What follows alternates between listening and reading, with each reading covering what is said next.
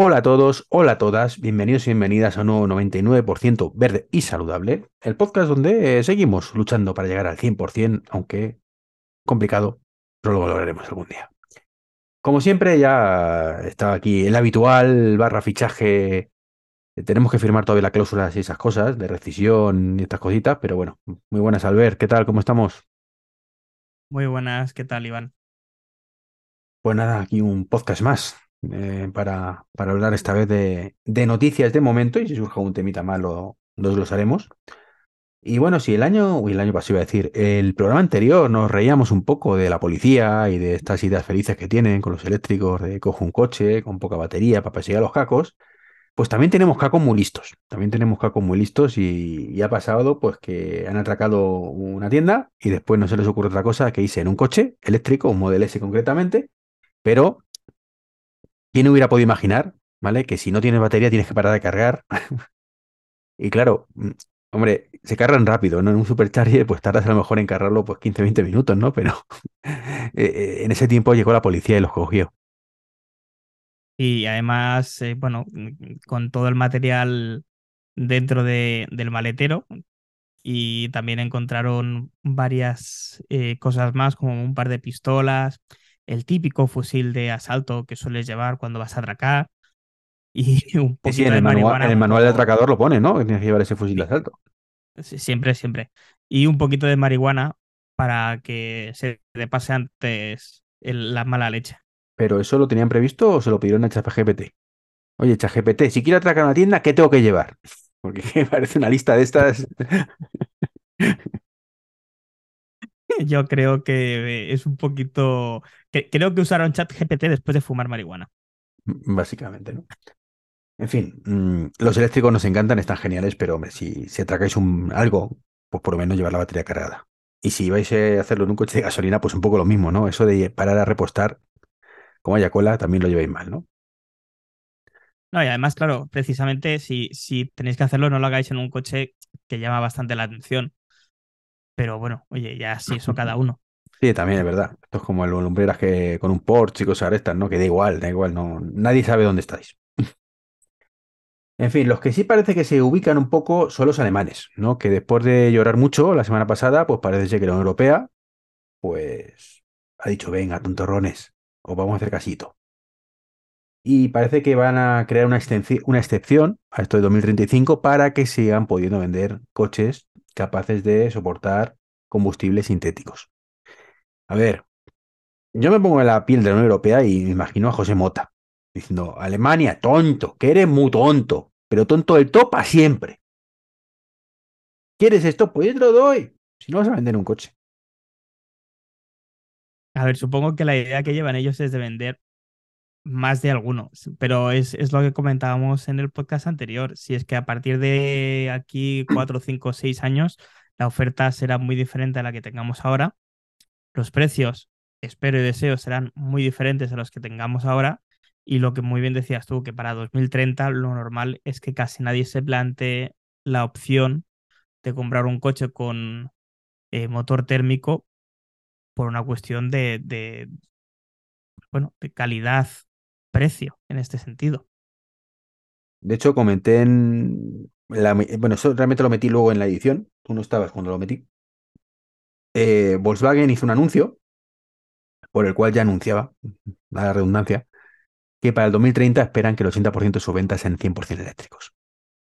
Por un lado te lloro, pero por otro lado te demuestro que no soy tonto, que sí, que, que soy consciente de la realidad, ¿no? Pero que tengo que hacer un poquito la pantomima, ay, pobrecito yo y demás. Sí, es un poquito, pues eso, dar la, un poquito de pena, como hacía el CEO de Renault y demás.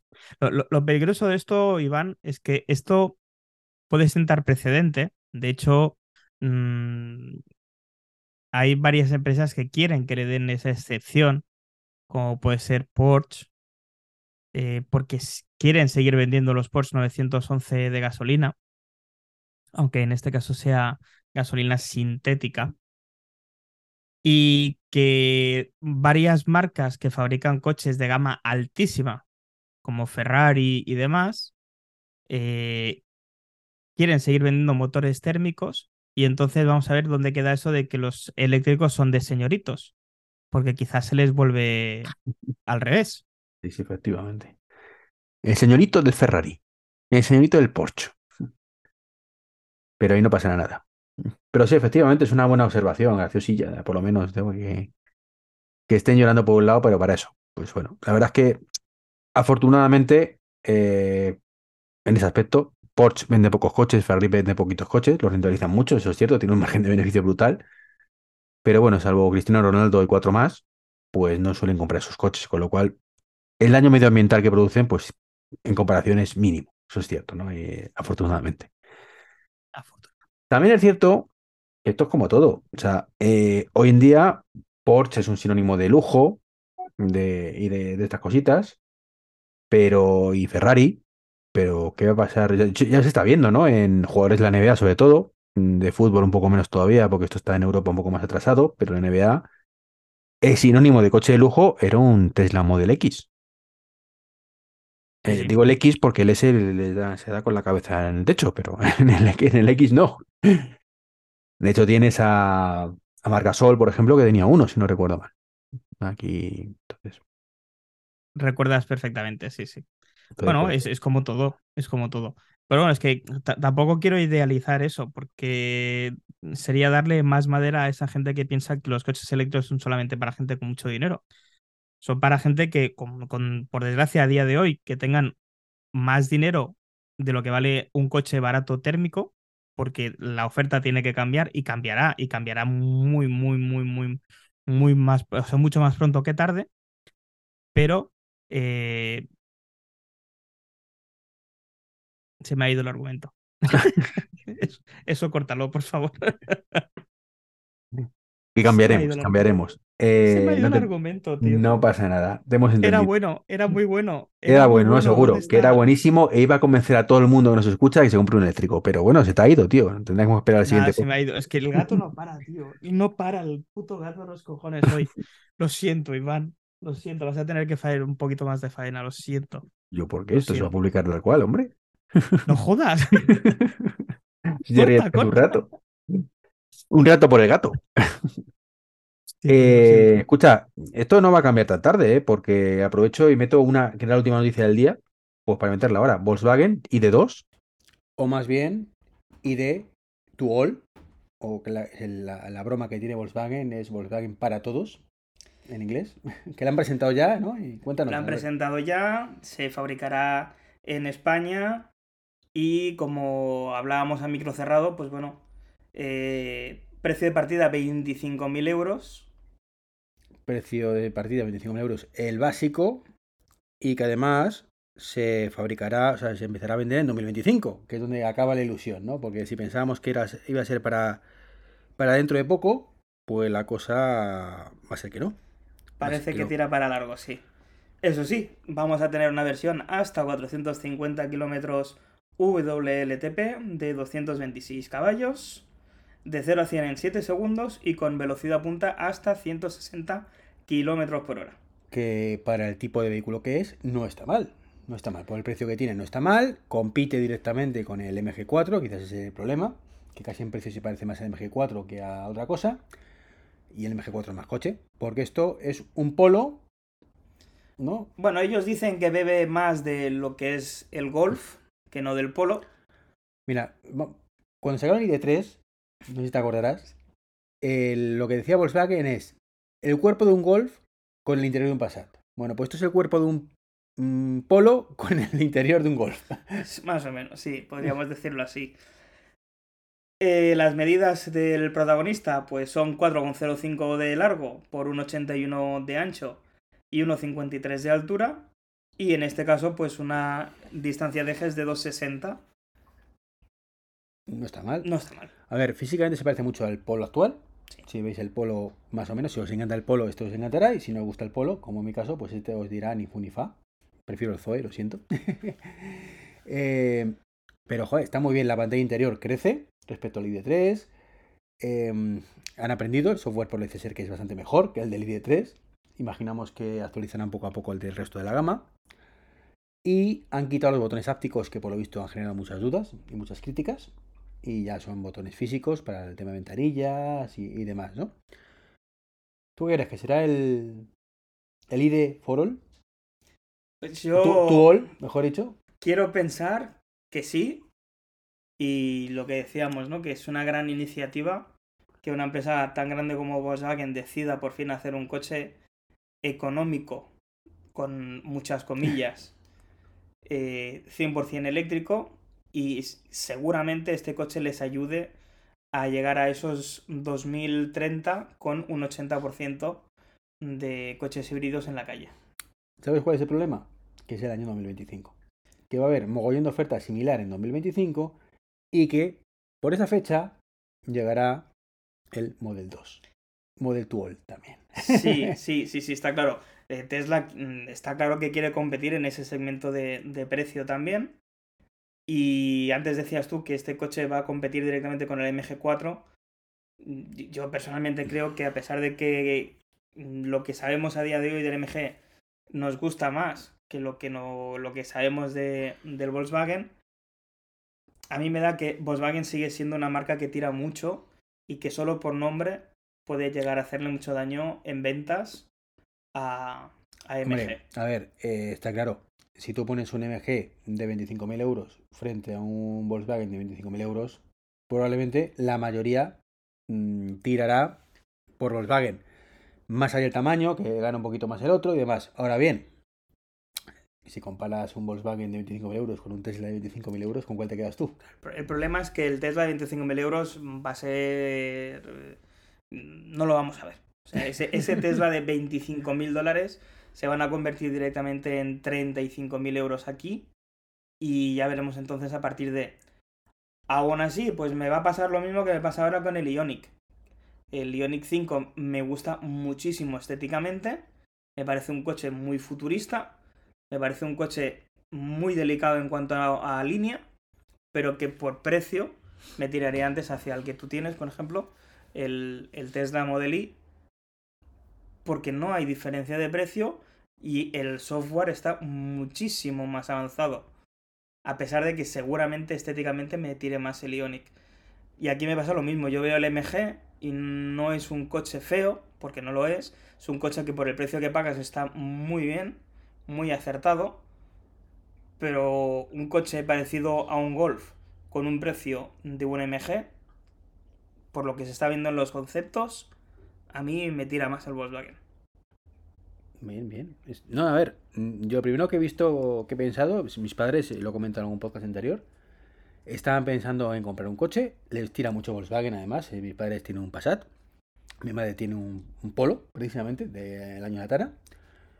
Eh, y bueno, yo cuando les enseñé el coche dije el Model 2 para vosotros, cuando lo presenten. No lo han presentado todavía, pero, hombre, más o menos yo calculo que el 2025 puede cuadrarles. Así que mm, le voy a pasar la información, que lo miren. Y, y veremos a ver si les convence o no les convence. Yo creo que les va a gustar más seguramente el Volkswagen que el, que el otro. Te voy a contar un chiste. ¿Sabes cuánto cuesta un polo? De los actuales. El polo actual que te metes en el configurador de, de Volkswagen y te Entiendo quiero. que entre 20 y 22 mil euros, supongo. Pues el Polo Live 1.0, ¿vale? Con 70 kilovatios de potencia, 5 velocidades, gasolina, un consumo teórico de 5,2 litros a los 100, es decir, 6 litros para arriba, eh, 23.745. Un poquito me he equivocado. Un Polo. Y, y- y debe ser la versión que menos se vende, claro, el 1.0. Mm, sí, luego tienes también el superior que son 26.765, muy baratito, sí, sí. El GT6, Sí. este maravilloso. Y el Polo R-Line, 25.185. No sé. Mm. Creo que ese momento de es que cuestan lo mismo, puede ser esto. Mm, mm. Sí, puede, puede comenzar a ser eh, un punto de inflexión. Puede comenzar a ser un punto de inflexión, sí, sí, sin duda. A mí me parece una muy buena noticia. Me sorprende el grupo que la presenta, eso sí. A ver, es un coche para ciudad. Mm, ¿Que puede viajar? Sí, igual que ahora puedes viajar en un polo. Muy cómodo no es. ¿Vale? Viene muy bien eso de cargar en 10 minutos, en 15 minutos el 60% de la batería.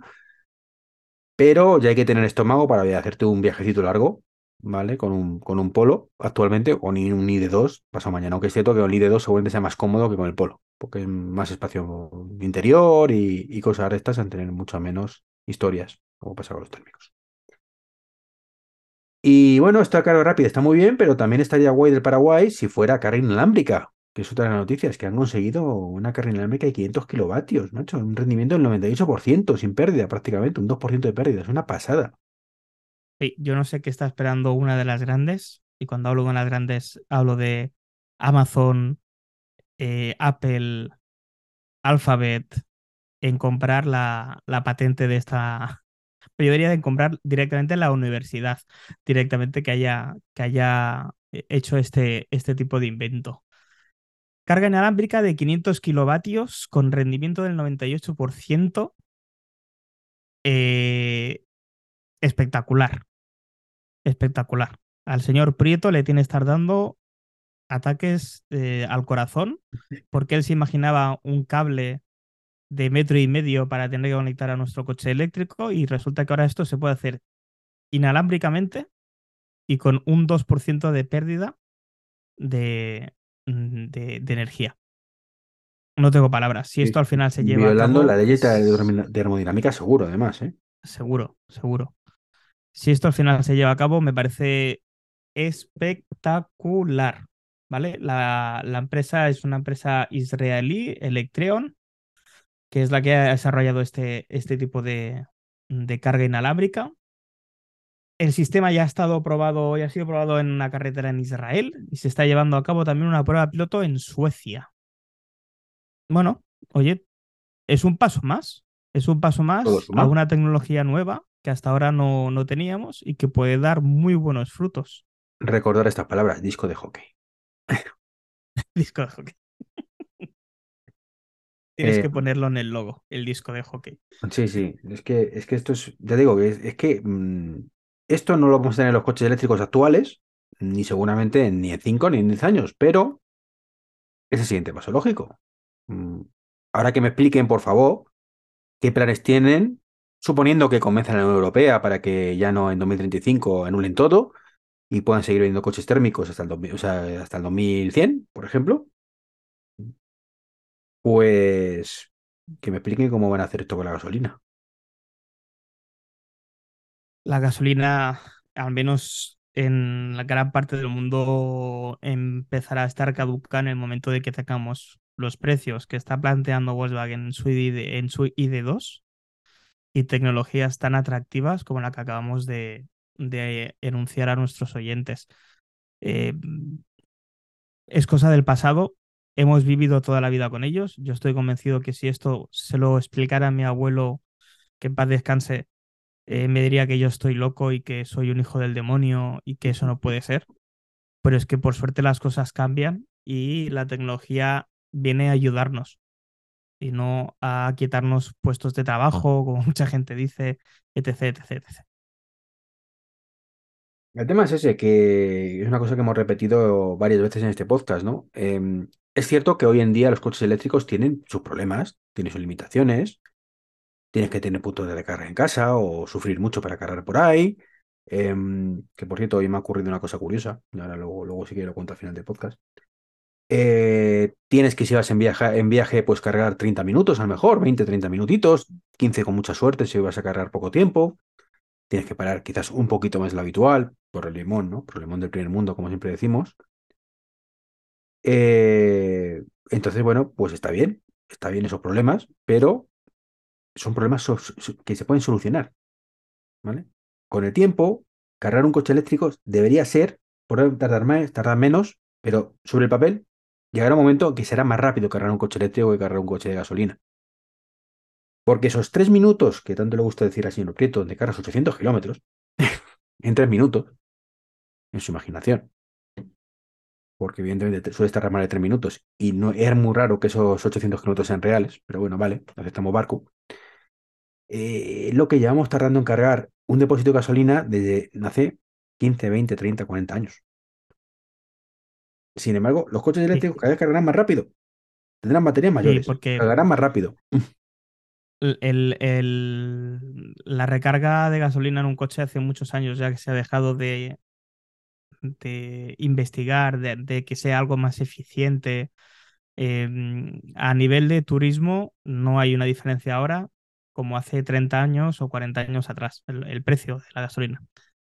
Es la única gran diferencia, pero el tiempo más o menos, casi te diría que se tardaba menos antes porque te la ponían, que ahora tienes que ir tú adentro de la gasolinera, esperar a hacer cola, pagar, etc. etc bueno, al ver veo que no conoces aplicaciones como Wilet, como Repsol, o sea, como Cepsa, ¿sabes? que pagas. Las conozco. Ah, bueno, que tú no tienes coche todavía, ¿verdad? Todo... Pero tengo coche. Bueno, es el tema. Pero bueno, vamos, me da igual. Llegas al surtidor normalmente y dices, quiero pagar el surtidor 15. Quiero llenar el depósito. Ya lo echas y ya está. Me ha pasado cosas curiosas cuando tenía el coche de gasolina, donde llegaba más tarde que otros coches que estaban ahí parados, que sabían echar, y yo echaba y me piraba antes que ellos, porque estaban esperando la cola. Eh, pero bueno, más allá de eso, lo que es enchufar la manguera y esperar, tarda lo que tarda. O sea, ahí no hay, no hay tutía, ¿no? Y sin embargo, pues, estamos viendo que los coches eléctricos, que antes eran mm, carga lenta, ahora tenemos cargas súper rápidas, donde antes eran 8 horas, ahora son 20 minutos. Y como digo, esto en algún momento serán 5, y luego 3, y luego 1, y dentro de poquito relativamente, pues será carga inalámbrica, con lo cual seguramente según vayas por autopía, está, vaya recargando más que gastando. Como ya hemos visto algunos ejemplos, o esta carga inalámbrica, o en tu garaje, eh, en fin. O sea, tú imagínate esto aplicado a un sistema de flotas de car sharing, por ejemplo, donde con coches autónomos además. Llega el coche autónomo, se sienta el culete donde haya que ponérselo y vamos a decir, la plaza de aparcamiento en cuestión y recarga solo. Y cuando alguien lo necesita, sale, se va a buscarlo. Todo autónomo. Sí, no, incluso, incluso, Iván, aplicado al problema que vimos eh, semanas atrás con, con los coches eléctricos y la policía. Bien. Se acabaría ese problema. 100%. Ya no tienes que esperar a recargar o a dejar un coche de la flota recargando para que el siguiente compañero coja el turno de noche el coche cargado, sino que durante, mientras tú estás haciendo la ronda, se está cargando el coche. Entonces, eso es la evolución que todavía permite el eléctrico y que el de gasolina no. Lo siento por los que tal, pero es así. Así que eh, de, a día de hoy, el 90% de las, del eléctrico frente a gasolina son ventajas, pero ese 10%, que ahora no son ventajas, son inconvenientes, desaparecerán y se convertirán en ventajas también. Es lo que toca.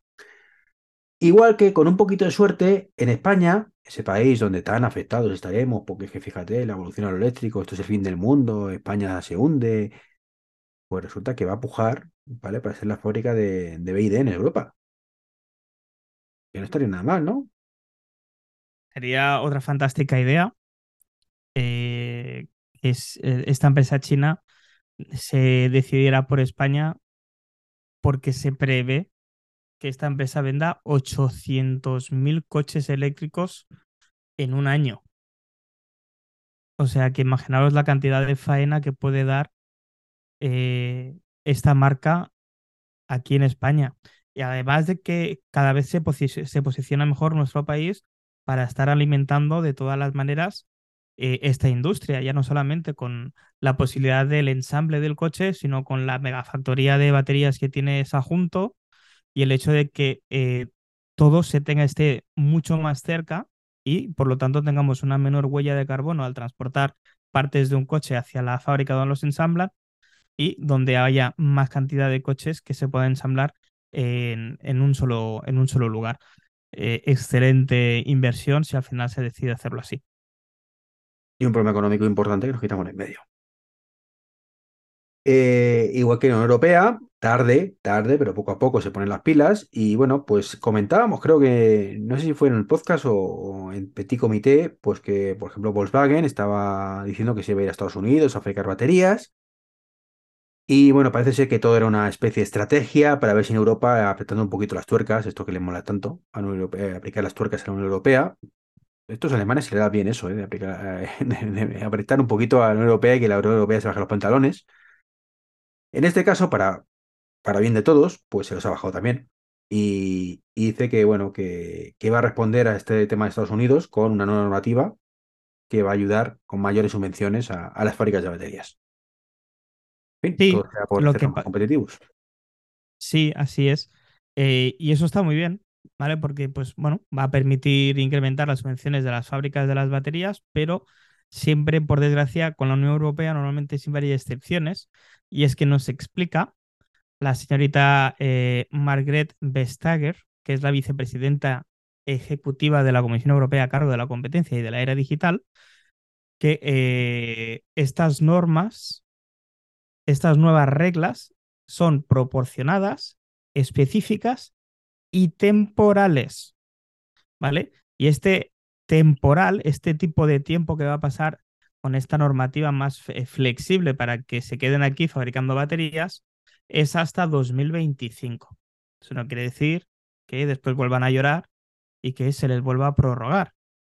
Pero, en principio, igual como decimos que es una muy buena idea que eh, la Unión Europea se ponga las pilas y eh, equivalga la, la normativa de Estados Unidos aquí, en este sentido, hay que decir que de momento es temporal.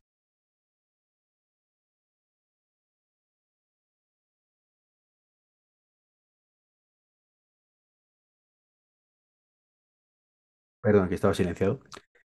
Eh, no sé por qué. He debido toser. Te, te decía que, eh, que es una cosa temporal, pero que es un primer paso. Un primer paso importante en la buena dirección. Y otros que van dando poquito a poquito pasitos. No sé si la buena dirección o no, esto lo valorar- valoraremos, ahora. Es Renault. Eh, que, que, bueno, pues parece que se, ha filtrado cómo va a ser el R5 eléctrico, ¿vale? Mm, que va a ser un, un neo retro aquí raro. A ver, yo, yo parto de que creo que el, el R5 eléctrico va a ser una cagada. Prácticamente lo veo así, ¿no? Eh, creo que era un modelo Renault 5 que marcó una época porque era lo que había. Eh, ¿Sabes? No porque tuviera ningún atractivo especial. O sea, no era un modelo, por ejemplo, em, la, furgoneta, la combi esta de Volkswagen, pues tenía su aquel. Y entonces el ID Buzz está basado en esa combi. Y es, tiene su atractivo, era, una, marcó una época, pero porque era una furgoneta que molaba pa- para ir de campo y tal, pero el R5 era el coche que podía pagar la gente, punto, igual que el 600 en su momento y tal. Entonces, bueno, yo no acabo de ver que nadie se compre el R5 por nostalgia, ¿vale? Los que tuvieron uno quizás, pero... Entonces este R5 que se vendió del 72 al 96, bueno, pues parece ser que va a volver a la vida y va a sustituir al Twingo actual, que es eléctrico. Mm, Me gusta más el Twingo que el, el R5, si no fuera por el precio. Y el Zoe, que me encanta el modelo del Zoe por fuera. Y me da una lástima que vaya a ser sustituido por esto, que bueno, pues que en su momento era lo que había el diseño, pero es un diseño completamente anticuado, ¿no? Y bueno, pues no sé si has visto las imágenes y demás, pero bueno, pues va a recuperar su salpicadero a rayas este raro que tenía, mm, que lo que había en la época, en la época, básicamente, con más pantallitas y demás, pero yo creo que va a ser un poco cagadita. Lo curioso es que esto sí puede bajar el precio. El Zoe no, porque es muy caro de fabricar, pero este parece ser que va a ser un poquito más económico. Veremos si solo es de fabricar o también en el precio final. Hablan de un 20%, una cosa así. Más económico, pero bueno, bienvenido sea, ¿no? ¿Tú cómo lo ves? a mí me gusta. ¿Te gusta el R5? Bueno, ya está, perfecto. Sí, sí, sí. Eh, No, no es eh, 99% enfrentados, pero tengo que dar, te- aquí no te puedo dar la razón. Me, me gusta mucho lo que se ve en la noticia. Eh, sí que es verdad que juegan con mucho con la nostalgia, pero ¿quién no está jugando hoy en día con la nostalgia con según qué coches? Podríamos decir lo mismo del Volkswagen Fuz o Faz o no sé cómo No, se el pronuncia, la furgoneta está nueva, o el Sí. ¿vale? Que es totalmente jugar con la nostalgia. Y de los que lo han probado, que dicen que está muy, muy, muy bien ese, ese monovolumen, ¿Lo puedes decir? salvo por el precio, son 60.000 euros, si no recuerdo mal, ¿verdad? Sí, sí, sí. Pero bueno, Eh, a mí el R5 este nuevo me seduce y me seduce bastante. Falta verlo, ya sabes que los prototipos son una cosa y luego cuando salen a calle son otra. Pero bueno, lo que se ve no me disgusta, la verdad. Eh, a ver, eh, la foto que sale, es que no se ha visto, estoy, estoy viéndolo. La foto que sale es del Megane Tech, ¿eh? Ojo. No, no, pero yo he entrado en la, en la, en la fuente, Sí, sí. he entrado en la fuente, que es el Automobile Magazine, y allí salen, salen dibujos un poquito a mano y luego un render y, y no, tiene, no tiene mala pinta. Ahí, bueno, ya te digo, lo que se, lo, lo que se ve ahí me gusta. Falta, falta verlo. Pero bueno, un coche más, oye, una opción más, que es lo importante, y encima un 20% más barato de tu, de tu Zoe, que sabemos todos que te encanta. Me encanta, me encanta. Y, y que sigue siendo igual de caro que hace tres años y encima mal hecho, pero bueno, mm, oye, eh, es un coche que ya está muerto, no hay que darle más vueltas. No, pero es una pena. Y, y lo que me ha sorprendido es la cantidad de cosas que hay por ahí, ¿eh? O sea, pero, o sea, eh, cuando voy a cargar por, por ahí a sitios estos públicos, eh, centros comerciales y demás, está plagado, pero plagado de Zoes. O sea, yo me, me ha sorprendido mucho. Digo, joder, si es que son aquí, estamos invadidos. Y es una pena, tío, porque todos esos Zoes se compraron hace cuatro o cinco años seguramente, porque después tampoco han tenido mucho sentido, por- porque dejado de ser competitivos.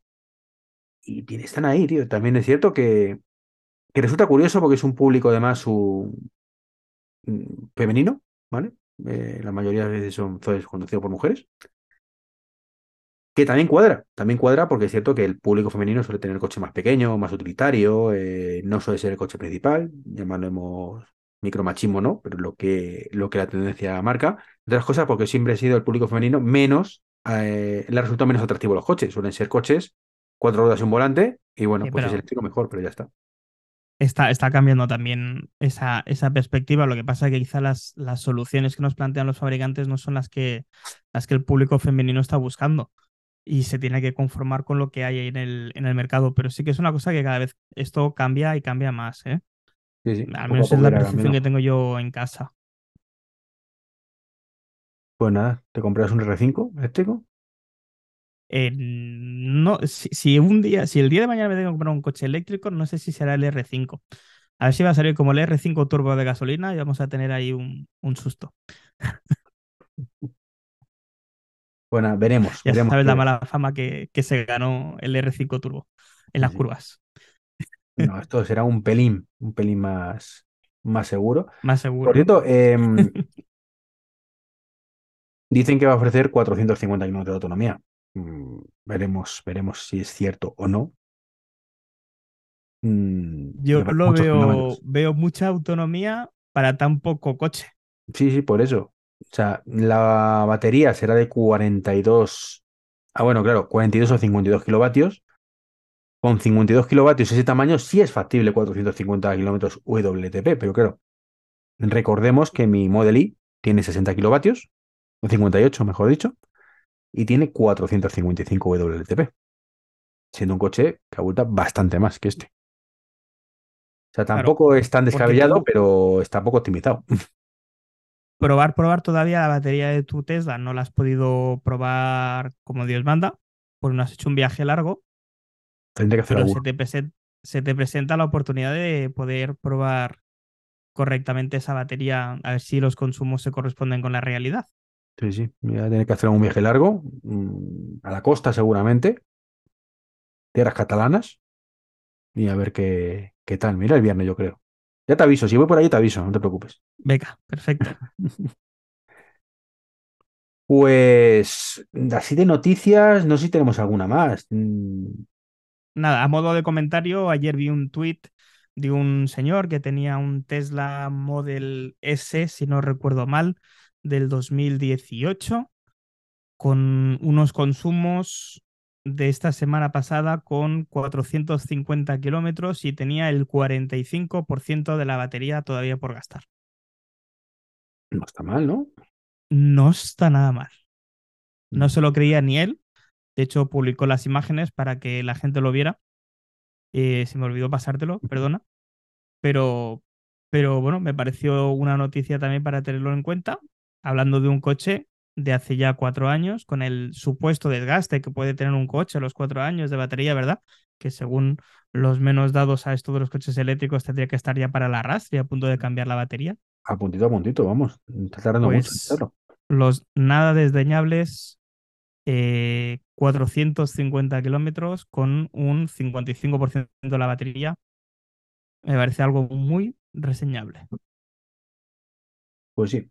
Y vamos a terminar para quitarnos otro de los mitos del coche eléctrico. Ya eh, hemos- nos hemos quitado a lo largo de los programas algunos, que es que los coches eléctricos tardan mucho en cargar y eso es un problemón. Vamos a, a matizar cositas. Definimos qué significa para ti, que al ver que un coche eléctrico tarda mucho en cargar. Mm, Que tarde, dímelo tú, una hora en cargar el 80% de la batería. Eso en carga rápida, pero mm, realmente eh, los coches eléctricos, lo suyo es carga lenta y insistimos en lo que hemos dicho siempre, en tu garaje. Con lo cual, en tu garaje te da igual, completamente igual, que tarde 8 horas que 12. Eso es lo primero que tiene que mentalizarse la gente, porque es un debate que siempre tengo con mucha gente. Es que tarda mucho en cargar. ¿Y qué más te da? ¿Qué más te da?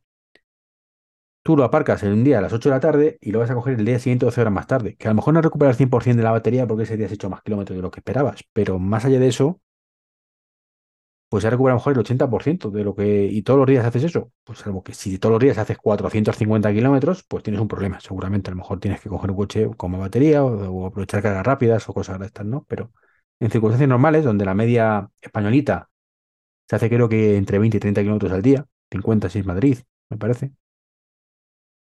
Pues 50 kilómetros a 3 kilovatios hora, que es lo que carga un enchufe convencional, una media un coche eléctrico. Vamos a ponerle 20 kilovatios hora cada 100 kilómetros. ¿No? Es un pedazo de consumo. Sí, sí, sí, sí. Pues si tenemos 20 kilovatios hora para hacer 100 kilómetros, hemos dicho 50, significa que son 10 kilovatios hora. ¿No? Sí, señor. 10 kilovatios hora, si lo dividimos entre 3, que es lo que tarda un enchufe convencional en, cargarlo, pues a 3 horitas y media, como mucho. Digo yo que en una ¿Y cua- noche lo recuperas. Claro. Porque ¿cuánto suele dormir la gente de noche? Pues hombre, la gente no lo sé, depende de las drogas y esto que haga la gente, pero el coche probablemente más de 12 horas esté parado. Curioso, ¿eh? Y suponiendo que no llegues al trabajo, donde está también otras 8 horitas, y puedas cargar allí. No, pero ¿eso quiere decir que existe la posibilidad de cargar el coche en el trabajo? Bueno, algún, algún zumbado empresario lo hace, ¿no? Tuvimos aquí un invitado maravilloso, el amigo Santi, que casualmente él cargaba en el trabajo. Y cargaba gratis, creo, ¿verdad? Cargaba gratis, su empresa se lo daba. Teni- tuvimos otro invitado también de lujo, ¿eh? Francisco, donde llegaba a su hospital y también tenía un cargador para los, eh, los chavales de ahí, del hospital. Curioso. Qué curioso, ¿eh?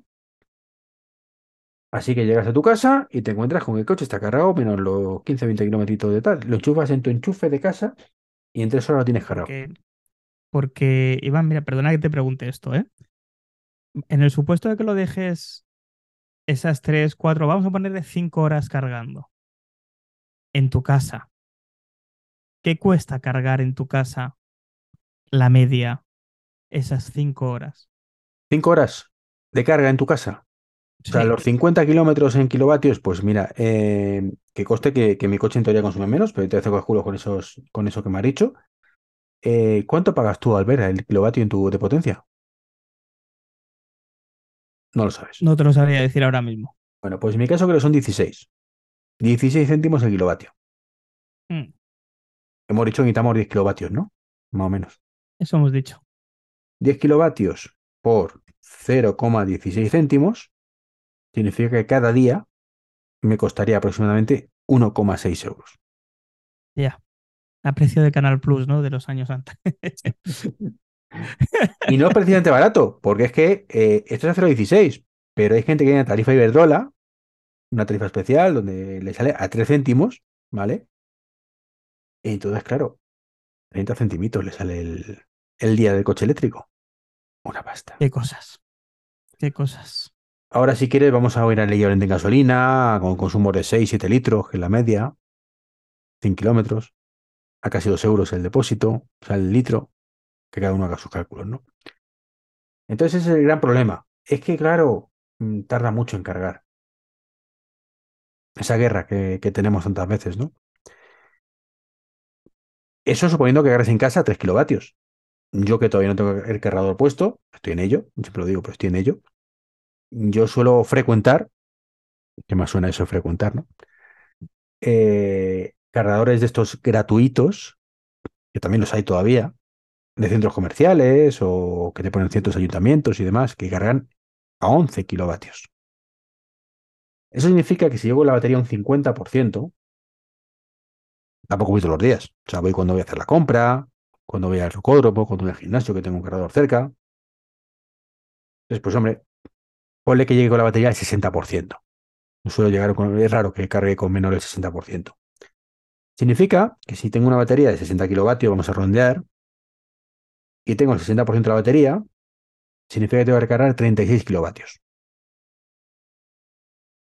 Si cargo a 11 kilovatios hora, pues en el peor de los casos son 3 horas y media que tengo que cargar el hasta llenar la batería por completo. Ni hace falta cargarla al 100% todos los días, ni voy a dedicar 3 horas y media todos los días. Algún día sí lo he dedicado porque me he puesto a trabajar en el coche. Pero si yo voy al rocódromo y estoy entre que llego, no llego, me cambio, voy, lo hago, tal, una hora y media, pues ya con eso tengo. ¿Sabes? Tiene suficiente. Claro. Sí, sí, porque hay que recordar que con entre el 70 y el 80% de la batería es lo ideal según el fabricante. Sí, sí. Que se mantenga. Y curioso. bueno, haciendo un análisis de, también detallado mm, de un supuesto viaje, por ejemplo, Imaginemos que me fuera a la costa dentro de poco, ¿vale? Por ejemplo, Tarragona. Y fuera desde mi posición, que actualmente es Alcorcón, hasta Tarragona. Por ejemplo. Esto ya hablamos de palabras mayores, vamos a hacer un viaje largo. Espera que no me coge la, la posición, pero la cojo rápido. Eh, calle Diversidad o Alcorcón directamente. Venga. A ver, que, que me haga mis cálculos esto. Si le da la gana. O lo voy a tener que hacer desde el móvil. Sí, lo voy a tener que hacer desde el móvil porque no está, no me ha hecho login esto bien, pero bueno.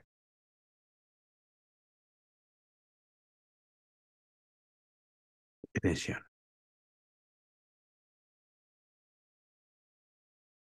Eh,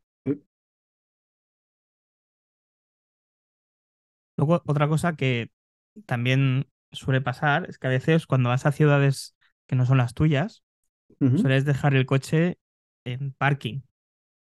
En unos parkings grandes que suelen haber en las ciudades, donde además ahora te puede salir alrededor de entre 5 y 6 euros pasar 24 horas dentro de ellos y donde además no solamente vas a tener que dejar el coche, sino que puedes cargar tu coche eléctrico de manera gratuita a una velocidad de 11 kilovatios. Con lo cual, como hemos dicho antes, como tres horas y pico sería suficiente, te sobra el resto de la noche. Lo, digo por si tú conoces algún sitio que haya un parking donde te pongan gasolina gratis. Hombre, en cualquiera, ¿no? Te cuentas por el, por el torno, te dicen, está el gasolinero con la manguera, dice, ¿cuánto te pongo? ¿Cuántos kilómetros te he hecho en un momento? 800 kilómetros en tres minutos. Pues la distancia entre Alcorcón y Tarragona, por poner un destino, ¿no? son 597 kilómetros. Pues según esto, pues con la batería el 97% que casualmente la tengo ahora, es decir, una cifra bastante realista para salir a viajar de viaje, pues tendría que llegar a Ariza. Ariza está a 229 kilómetros de, mi ubicación. Yo creo que tocaría echar un pis. Sí, yo creo que después de esos kilómetros toca echar un meo y estirar las piernas. Un meo, ¿verdad? Eh, entonces, bueno, yo soy diabético, entonces he hecho más meos de lo normal también.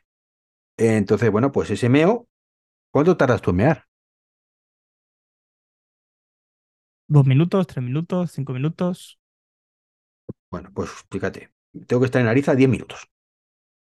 Ostras, pero eso es mucho, porque fíjate, ¿hay hoteles en Ariza? Debe ser que sí, para, pasar, para, tomarte un rato. para pasar 10 minutos. Y con eso pasaría el 13%, porque llegaré a una, un 13% aproximadamente a un 48 en 10 minutos. 13, 48. Ahora, ahora siendo un poquito más, más reales. Tú te vas a desplazar 300 kilómetros aproximadamente en coche. Eh, la normativa dice que alrededor de dos horas deberías parar a eso, estirar las piernas, refrescarte, etc, etc, etc. Ya sabemos que eso no lo hace nadie, salvo que tengas algún problema que eh, mm, tengas que hacerlo sí o sí. Pero sí que es bastante normal y habitual que cada dos, tres, máximo cuatro horas tú pares un momento a tomar algo, a ir al baño, a lavarte la cara y a tomarte algo porque necesitas hidratarte. Es que no sé dónde está el problema, no sé dónde, o sea, no sé qué falta de realidad tiene la gente para no ver eso en particular. Pues yo te digo que ese sería el problemón. 10 minutos en Ariza para cargar del 13 al 48%. 10 minutos. Y luego, pues tendría que tirar hasta Zaragoza, Tierra Maña, donde volvería a llegar más o menos con un 10%. Recuerda que he salido de Ariza con menos de un 50%. Y ahí sí tendría que estar 49, 39 minutos. Pero bueno, teniendo en cuenta eh, que ahí también hay que comer algo, pues sería un momento para comer, por ejemplo. Y sí, es lo normal. Vamos, que Co- tampoco haces nada fuera de lo 40 que tú minutos. con... Claro, 40 minutitos. Solo pasa una hora. Es cierto que de Ariza a Zaragoza pasa una hora. O sea, perfectamente podría haber seguido, evitar Ariza. Eh, llegaría un poquito justo, pero podría llegar. Bueno, creo que de Ariza a Zaragoza es subida. subida. Entonces, esto lo tiene en cuenta. Claro, pero también hemos dicho que sales de casa con un 75%, No, si no 98, recuerdo mal. 98. Ah, 98. 98, entendido 75. Perdón, perdón. Entonces, bueno, pues ya está. Llego a Zaragoza y es, cierto que tengo que cargar del. Según, según ABT Planner, que esto creo que no es muy inteligente, esto que me está proponiendo, creo que sería más inteli- inteligente cargar 5 minutos más en Ariza, ¿vale? Porque cargaría la batería hasta el. eh, ¿Cómo está esto? Espérate. Ah, hasta el 96%. No muy inteligente cargar hasta el 96% porque el tiempo que tardas en cargar del 80 al 96% es mucho más que, del, que lo anterior. Pero bueno, podría hacerlo. Y luego ya, pues simplemente tendría que parar en Tarragona y cargar un en el, en el Supercharger 6 minutos para pasar del 11 al 35% y ya tener un poquito para moverme por Tarragona tranquilamente. Bueno, lo, lo dicho, eh, no veo que se adultere demasiado lo que es un viaje tradicional al de un coche eh, 100% eléctrico. Al menos con una batería aceptable como la que tiene un Tesla Model Y. Yo lo que estoy viendo es que eh, en tiempo de paradas totales son 54 minutos. Creo, insisto, que esto se podría optimizar un poquito más. Me analiza un poco más de tiempo. eh, seguramente en, en Tarragona, o sea, en Zaragoza menos tiempo. ¿Vale? Y luego, desde luego, es absurdo parar en, en el Supercharger de Tarragona. Si voy a meter el coche en un parking, como estás diciendo tú, porque mm, esta estimación es para pasar del 11 al 35, esos 6 minutos, más lo que tardas en llegar, evidentemente, para luego gastar un 3% desde Tarragona, desde el Supercharger hasta destino. Entonces, bueno, es asumible ese 3%, llegas y cargas el parking y punto. ¿no? Entonces, esos 54 minutos fácilmente podrían ser 40, estoy convencido que sean 40, 45 reales. Y, y bueno, pues eso en un viaje que haces una vez de vez en cuando. O, o al igual en vez de 40, 45 o 50 como te plantea el- el generador de rutas, eh, estás una hora y cuarto porque te apetece estar allí o porque Sí, hace sí. buen tiempo o por mil millones de cosas. Es que esto es, es lo que decíamos siempre. Siempre que hemos tenido invitados al podcast que nos han explicado sus, sus eh, aventuras con el coche eléctrico, siempre han dicho que, que es el, el coche el que espera al conductor y no al revés. Es decir, es un poquito, esto es lo que nos dice la aplicación, pero luego yo hago y deshago como quiero y nunca he tenido que esperar a que el coche se me acabe de cargar la cantidad que me decía porque lo he podido coger antes.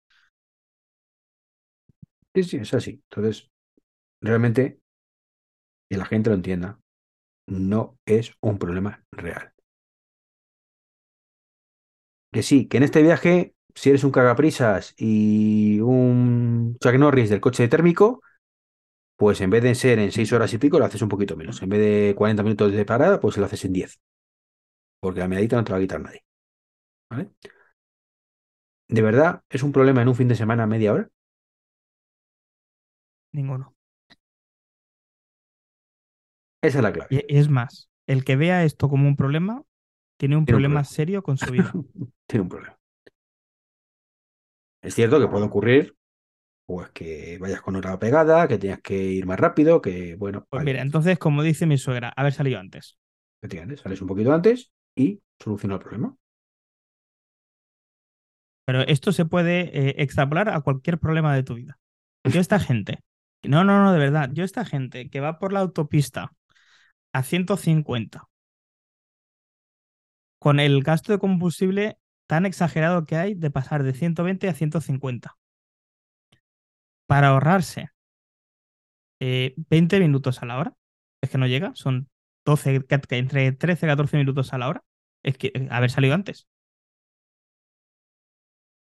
Haber salido antes. La verdad es que yo soy, soy el primero que cuando he ido con coche térmico, ya veremos qué tal la, cuando vaya con eléctrico, he intentado ir a 120, pero llega un momento que te agobias, que ves que todo pasa muy lento y le pisas más. Pero lo cierto es que luego llegas a una gasolinera y, ese, y esos tres minutitos que habías arañado por ir a 140 en vez de 120, ¿vale? Eh, y que encima se ha disparado el consumo, porque hemos pasado de 5 litros a 6, que luego hay que pagarlo. Claro, llegas a la gasolinera y te das cuenta que todo ese tiempo que había ganado se fuma en un minuto y medio. Que has ganado un minuto y medio, tío. Es, no, es, no, no, no, compensa, de verdad, no compensa. Y, lo dice una persona de que le gusta, le gusta mucho correr, ¿eh? Con el coche. Eh, al fin y al cabo, mi afición a los rallies eh, viene de lejos. Pero por carretera abierta, esto es que no, no, no, no lo he hecho nunca ni lo voy a hacer. Es, me supera, no, no puedo. No puedo. Cuando estás conduciendo, pues te entra un poco agobio a veces y quieres llegar antes posible, pero ya te digo que no está justificado eso. De hecho, me hace gracia porque hay una tendencia que es conducir, que se llama de conducción, ¿cómo se llama? Mile, no sé qué. Que es optimizar el consumo al máximo. En vez de ir a 120, ir a 90, a 100, para optimizar el consumo. Y, e, es, irónico que, pase esto y cuando digas, es que eso, lo, el producto perfecto para hacerlo es el coche eléctrico. No el de gasolina, el eléctrico donde sí que optimizar de verdad. Pero bueno. Pues no esto es un poquito lo que os quería comentar hoy, tampoco tal. Ah, bueno, sí, eh, quería comentaros también una anécdota personal y es, por favor, no os cortéis. Si vais a cargar y veis un coche térmico, más allá de ponerlo en redes sociales, mira este qué cabrito que ha puesto el Y es un sitio controlado por alguien. Evidentemente un carro en la calle no, pero eh, es un sitio que pertenece una empresa o algo de algún tipo. Quejaros. De buenas maneras, quejaros. Hoy me ha pasado, he llegado a, al cargador que, que, te decía, al ver de donde cargo yo de vez en cuando cuando voy al rocódromo o al CrossFit. Y estoy harto, harto de pasar por la puerta de ese cargador, porque no siempre cargo ahí. Muchas veces paso por mirar, me pide camino, y otras con intención de cargar si está libre. Si no, pues evidentemente no me agobio, sigo y ya cargaré en otro momento, ¿no? Y encontrarme siempre, siempre, siempre el cargador lleno. Menos cuando puedo cargar, ¿vale? Pero es que está con el cargador lleno no porque haya dos coches eléctricos cargando, tiene dos puntos de carga, ¿vale? Lo raro es que haya un coche eléctrico cargando, que eso es lo triste furgonetas de la empresa municipal, que, es la que ha puesto los cargadores por otro lado, pero furgonetas que no están cargando, camiones, gente que lo utiliza como plaza de abarcamiento mientras entro a mirar no sé qué. Claro, tú pasas con el coche y no sé si va a tardar, el tío un minuto y medio o lleva tres horas y va a tardar otras tres más. Entonces, cuando veis esas cosas, de verdad, no os cortéis. Si podéis, que es lo que he hecho yo hoy, subiros y quejaros de buenas maneras, de forma educada, no montar el pollo, informar de ese problema. ¿Qué es lo que he hecho yo? O sea, hoy he cogido, he podido cargar, había una plaza libre de las dos, la otra había un camión, no estaba cargando. De hecho, em, no sé si escuchado en otro podcast, el de Tricky Cover hoy, pues me ha ocurrido, ¿no? Que de pronto estaba la plaza libre, ha llegado un Lexus, ha parado ahí, entro para adentro. Afortunadamente ha estado cinco minutos. Pero igual que estos cinco minutos podía estar 50. En este caso concreto, aceptamos barco porque cuando he subido a hablar con el de, la oficina, oye, mira, pasa esto, a ver, de buen rollo te lo digo, La gente llega, se encuentra que hay coches que no están cargando y se pira, evidentemente, no va a esperarse. Pero es muy frustrante. Solo hay dos puestos de carga. Y lo ha entendido perfectamente. Pero me ha comentado que lo había pasado con el, precisamente el, del Lexus. Pero es que el del Lexus había ido a preguntar cómo se cargaba en ese cargador. Hay que hacer una página y todo el tiempo. Entonces, bueno, pues aceptamos barco, ¿vale? Barco al hombre porque quería cargar, aunque no sabía cómo. Era, por supuesto, un híbrido enchufable. Esa lacra que hay para los cargadores. Eso es sangre sucia, según los, los puritanos de los eléctricos, pero que tienen derecho a vivir y a cargar gratuitamente. A ver, yo no tengo ningún problema con los híbridos enchufables siempre y cuando sean conscientes y coherentes con lo que están haciendo. Es decir, si tú llegas con tu híbrido enchufable y donde yo necesito cuatro horas y media para cargar, tú cargas en 20 minutos, porque tu batería no da para más. Si estás en un centro comercial, carga tus 20 minutos y después vienes y le tiras el coche. Punto. Mientras esté cargando el híbrido enchufable, no tengo nada que objetar. El problema es cuando no está cargando. Está ocupando una plaza de las poquitas que suele haber en el centro comercial para eléctrico. Yo. Sabes que esto no es un aparcamiento, igual que el de las furgonetas de, la empresa de, de, aquí de Alcorcón. Los que seamos conscientes, un poquito solidarios, que los recursos estos son muy bienvenidos, los apreciamos muchos.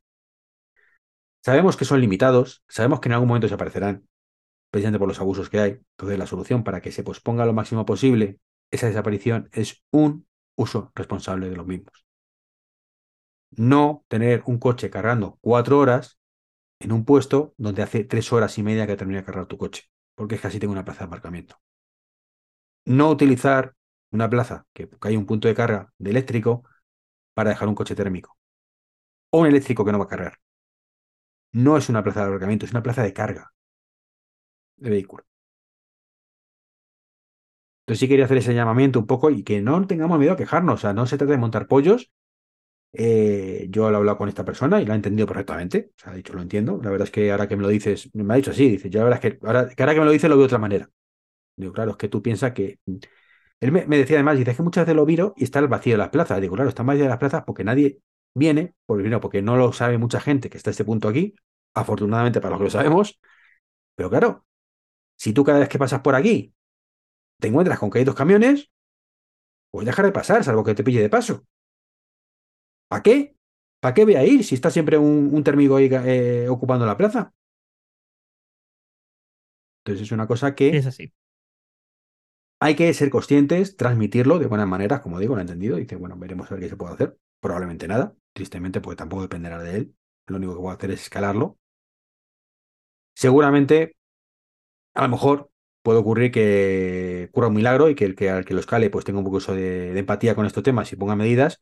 O puede ser que sea el primero que tiene un eléctrico de la empresa y llega y la aparca ahí porque le viene resulta más cómodo, sin cargar ni nada. Porque me lo encontrado también, y se lo he dicho, digo, es que me he encontrado coches vuestros, eléctricos, que están ahí sin cargar. Entonces, que yo entiendo que las plazas son vuestras, mm, están para vosotros, pero leche, mm, si está para todos los de gente vecino de Alcorcón para que carguemos, por lo menos que esté cargando el coche. Yo si paso y me encuentro que hay dos coches cargando, pues ningún problema. Que mira, mala suerte, haber madrugado más, Iván. El próximo día vienes antes. Te está adelantado, igual cuando voy al Tres Aguas o cuando voy a donde sea.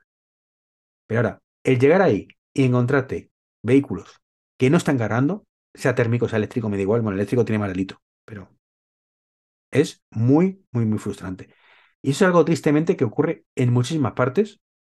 Y claro, cuanto más gente hay con vehículo eléctrico, más va a ocurrir. Porque, claro, mm, los primeros serán, son muy solidarios, pero ahora ya poco a poco, cuanto más se masifica todo, es como Twitter, ¿no? Cuando éramos cuatro, todo era buen rollo, y cuando empieza a masificarse, pues ya no está buen rollo.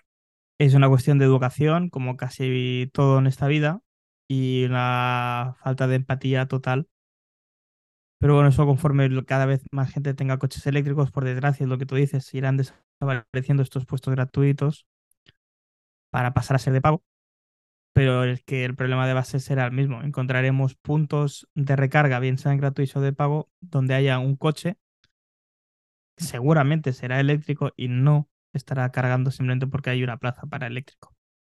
Sí. Y eso es un punto de recarga, no una plaza de aparcamiento. ojo, que yo soy el primero que entiendo perfectamente que desaparezcan los puntos gratuitos en medio de la ciudad. ¿Vale? O sea, de hecho, esto es un milagro. O sea, este que hay en Alcorcón es uno, todo Alcorcón. Lamentablemente es uno, me encantaría que fueran muchos más porque nos facilitaría la vida mucho más. Pero claro, siendo realistas, o sea, es que claro, si la gente abusa, pues se acaba de quitando. O sea, es cierto que cuando tú pagas el punto de recarga, pues te aseguras que van a funcionar. Yo la única vez que he ido en un punto de pago, pues he tenido un problema, no funcionaba el puesto, de puesto de carga, que manda nariz estadísticamente que por una vez que lo voy a utilizar no funcione, ¿vale? Pero bueno, después de pedir a gasolinera, porque un, uno de Repsol, oye, mira, no, no, eso por supuesto el de gasolinera no tiene ni idea de nada. Hay un teléfono así minúsculo en, un, menú lateral. Llamé a las once y pico de la noche, me reinició el punto de carga y funcionó. ¿no? Que por lo menos el servicio lo tienes, ¿no? Pero claro, yo estuve cargando en ese punto 10 minutos a 50 kilovatios. 10 minutos. Me costó 6 euros y pico. Me, me pareció una pasta. Eh, pero es que para esos 6 minutos de carga tardé más de media hora, claro, entre que llegas, que entro, que espérate, que no funciona, que intento pagar, no va, espera, que llamo por teléfono, uy, espera, vamos a hacer una simulación. Es muy frustrante eso. Mm, sin duda. Pero es un servicio que un punto gratuito rara vez te va a dar, eso es cierto. Pero más allá de eso, yo jamás quitaría los puntos de recarga gratuitos en los centros comerciales. Atraen a gente. O sea, yo cuando voy a Tres Aguas, es rarísimo, rarísimo que no compre algo ese día. O me tomo un café, o vaya al Mercadona, o... ¿qué haces? O sea, un día, vale, si dice, pues no tengo nada, nada, nada, nada, y no tengo hambre, y no tengo nada que hacer, y es que estoy seco, y he venido porque no me queda otra. Pero es rarísimo, normalmente tú llegas y consumes. Entonces, y realmente, si lo analizamos fríamente, ¿qué me ha ahorrado de dinero? respecto a cargarlo en casa. Bueno, en mi caso, porque no cargo en casa porque no tengo puto todavía. Pero ¿qué hemos dicho? ¿Un euro y medio? ¿Dos euros? Sí, sí, sí, lo que hemos dicho. Y lo que te cuesta un café. El café te cuesta más. De hecho, estuve en el. ¿Cuál era el.? Ay, ¿cómo se llamaba el centro comercial este que te dije que, ahí sí que fallamos con el PDF? Lo tienen desactivado siempre. Se ha ido 300 puntos de carga y están desactivados. Lo he escuchado en el podcast, pero no me he quedado con el nombre. El Oasis. Está en, en Madrid. El Oasis de Madrid, cerca de Alcalá de Henares.